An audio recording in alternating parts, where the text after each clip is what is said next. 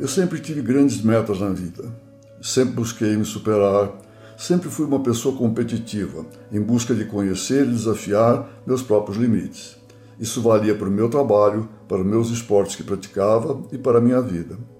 Eu tinha sido casado e tive quatro filhos: Ana, João, Adriana e Pedro. Posso dizer que tinha uma boa relação familiar. Meus filhos sempre foram muito, muito importantes para mim. Sempre dei valor para as relações pessoais. Sempre soube que elas eram importantes. Mas hoje eu percebo que faltava alguma coisa.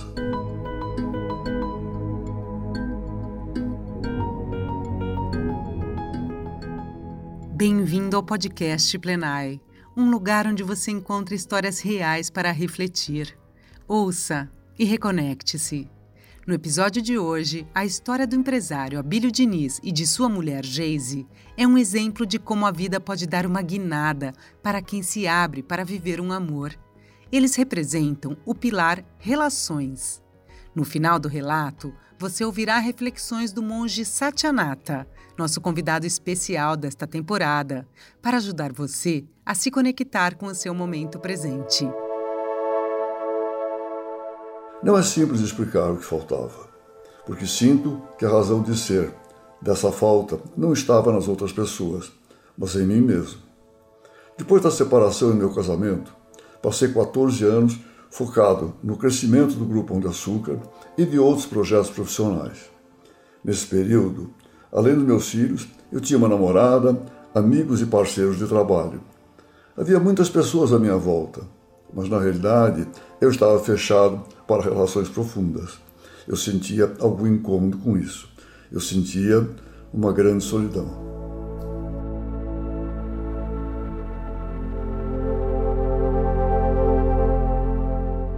Eu me formei em economia e fui trabalhar no Grupo Pão de Açúcar. Essa foi uma conquista importante para minha carreira, não só porque eu entrei numa empresa sólida, com boas oportunidades, mas porque eu fui muito feliz lá. Eu gostava do trabalho, gostava das pessoas, era um clima realmente positivo. Eu entrei na empresa como trainee do então superintendente do grupo, homem abaixo do Abílio Diniz na hierarquia. Eu já tinha visto o Abílio algumas vezes, mas a gente não se conhecia. O Pão de Açúcar era uma empresa que dava espaço para criar, se desenvolver, construir. Eu me dediquei muito e cheguei ao cargo de diretora de planejamento estratégico. Tenho muito boas lembranças daquela época.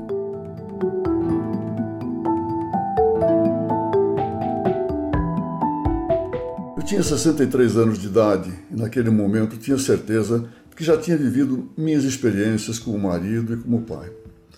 Nem pensava em me casar novamente, muito menos ter filhos, nem sequer namorar sério. Até que um dia eu viajei.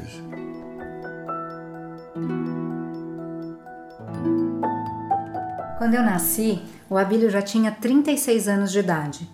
Eram muitas as diferenças que nos separavam um dia, numa tarde no grupo Pão de Açúcar, uma porta se abriu para nós, para mim e para o Abílio. E foi a porta de um elevador. Eu estava lá dentro. A porta abriu e o Abílio entrou. Eu não o conhecia pessoalmente, poucas vezes o tinha visto. Normalmente, as pessoas entram no elevador e ficam de costas para quem está ao fundo. O Abílio ficou de frente para mim. Ele abriu um sorriso e eu sorri de volta. Eu senti algo diferente quando viajei naquele elevador. Desde a primeira vez.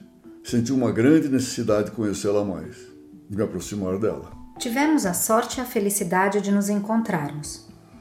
Um encontro de almas, como dizem alguns entendidos. E eu acredito muito nisso. Antes da gente se envolver, começamos a conversar. Conversamos muito sobre todos os assuntos importantes para nós. Essas conversas foram essenciais para construirmos uma base de companheirismo e de confiança que temos até hoje. Quanto mais o conhecia, mais eu tinha certeza de que aquela relação era diferente, que era algo para valer e que um sentimento forte tomava conta de mim. Minha vida profissional continuava a mil e precisei fechar os ouvidos para todos os comentários maldosos que vinham naquele momento. Afinal, eu estava namorando o dono da empresa o tempo foi passando, nossa relação foi ficando cada vez mais séria e estruturada. mas em algum momento passei a sentir que para equilibrar a minha vida e me sentir plena e feliz, era importante construir uma família, casar e ter filhos. E isso tinha que acontecer com a Abílio. Nosso namoro ia bem, muito bem. Nossas intensas conversas eram uma fonte de força para nós dois. Com a Geise, eu me senti pela primeira vez que eu podia me entregar a uma pessoa na minha vida. Era diferente de tudo que eu tinha vivido e experimentado. Estávamos felizes namorando, passando tempo juntos. Tudo era muito natural. Porém, eu ainda tinha certeza de que não queria casar e não queria mais ter filhos. Não era nem um ponto de discussão para mim. Era uma decisão sólida da minha parte e um ponto grave de discordância. Então eu tive medo. Pensar no fim de um relacionamento tão profundo era doloroso. Então decidimos buscar ajuda. Eu sentia que estava aberta para enfrentar o que viesse pela frente em nome deste amor. Fomos à terapia de casais e depois da primeira sessão eu tinha certeza que aquilo não daria em nada. O Abílio e o terapeuta estavam se comunicando bem e eu não conseguia me fazer entender. O Abílio já tinha vivido muito, tinha muita experiência e eu não sabia como fazê-lo enxergar o meu lado, o que eu estava sentindo. Parecia naquele momento que não haveria uma solução. E seria muito triste nos trancarmos de novo em nossos mundos particulares, cada um dentro de si, depois de tantas conquistas juntos. Numa das sessões de nossa terapia, algo diferente aconteceu. Eu estava ouvindo a Geise explicando o que sentia, o que pretendia com nossa relação. O casamento, os filhos. De repente percebi como eu poderia lutar contra os planos dela. Se era ela que estava correta. Eu sempre corri muito atrás do que eu queria, mas a vida me deu a chance de não estar mais sozinho e eu precisava me equilibrar com os projetos de quem estava comigo. Afinal, Agora, esse projeto não era só dela ou meu, era nosso. Ela estava falando de nós. Eu concordei em formarmos uma família, sem saber exatamente o que essa vida me reservaria aos 63 anos de idade. Me abri para confiar em nós, me abri para me reinventar.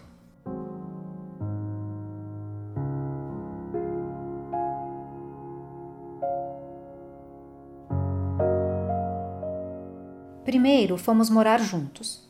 Depois de quase três anos, Abílio, em uma de nossas viagens a trabalho a Paris, me pediu em casamento num de seus restaurantes favoritos. Estávamos só nós dois.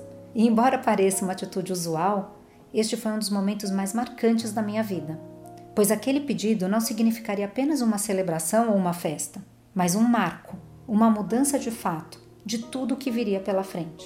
A partir daquele momento, passaríamos a ser uma família.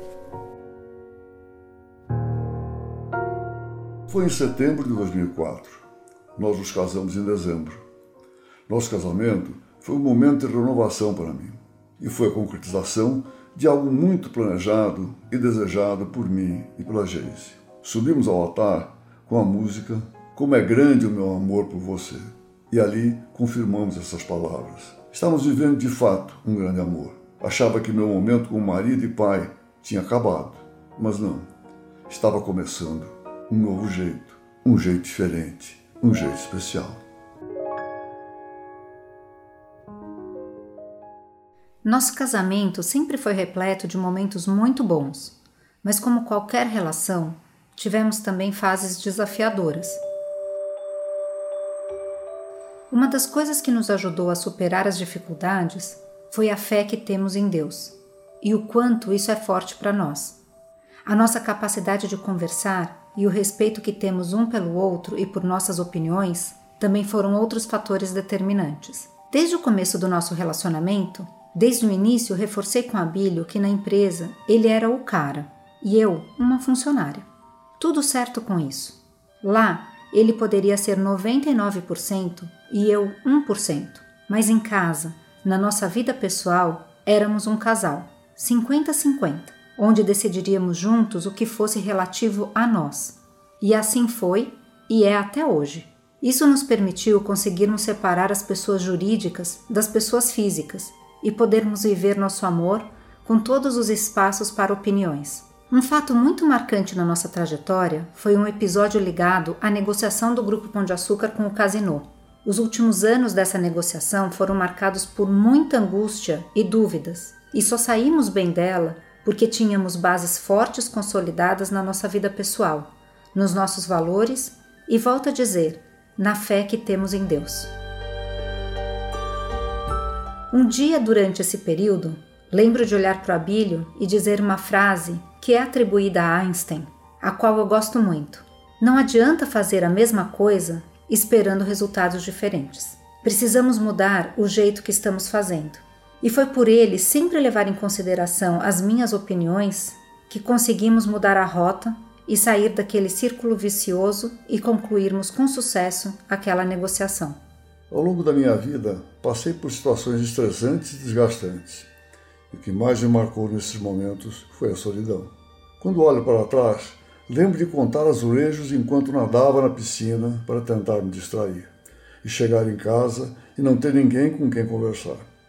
O que mais me assombrava eram os fantasmas da madrugada. Com insônia crônica, passava as noites acordado, pensando nos piores cenários. A presença da Geise na minha vida é marcante. Nesse momento crítico da minha vida profissional, já ao lado dela, a solidão foi substituída por longas conversas na praia, de mãos dadas, trocas de conselhos, sempre apoiados na experiência de negócios dela e muito companheirismo.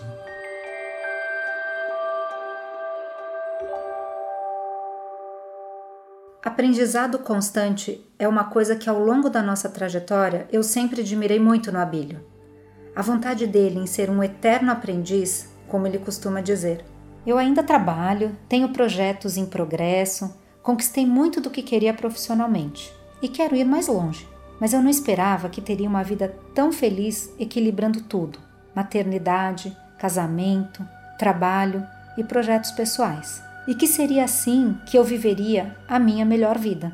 Quando eu olho para trás, são 20 anos de relacionamento. Não teve nenhum momento que eu penso que não valeu a pena.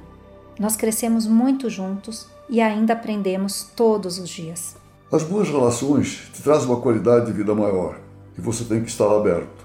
Hoje me relaciono melhor com meus filhos mais velhos, com toda a minha família, com as pessoas que passam pela minha vida. Estar presente é estar comigo, estar aberto para o outro, para conhecer os outros. Eu acho que a nossa história mostra que é possível. Apesar de todas as diferenças e dos objetivos pessoais, é possível se abrir para relações profundas. Estar aberto para conhecer e respeitar o outro pode transformar nossas vidas. Transformou a minha e a do Abílio. Jace. Abílio. Eu te amo. Eu te amo. Porque eu te conheço. Porque eu te conheço.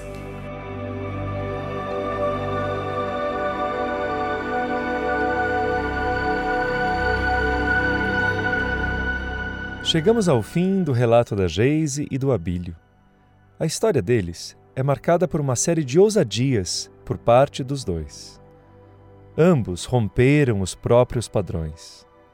Quando eles se encontraram, o Abílio talvez estivesse um pouco cansado da pessoa que ele era, com aquela rotina e relacionamentos superficiais.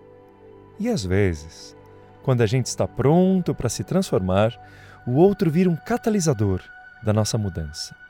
O Abílio foi abrindo a porta para Geis entrar, na medida que ele conseguia, porque a coragem é algo gradual. Eles foram nessa dança, até a sessão de terapia de casal, quando Abílio viu nela algo que ele também tem dentro de si, a garra e a convicção de perseguir os próprios sonhos. No mundo em que os humores e a atração física oscilam tanto, a admiração é uma das qualidades que fortalecem o relacionamento duradouro. A gente não se transforma por qualquer um. É preciso amor e admiração para eu aceitar me transformar. Cada nova chance de amar é uma curva diferente de uma espiral. Não será uma repetição se a gente tiver abertura para amar e se transformar.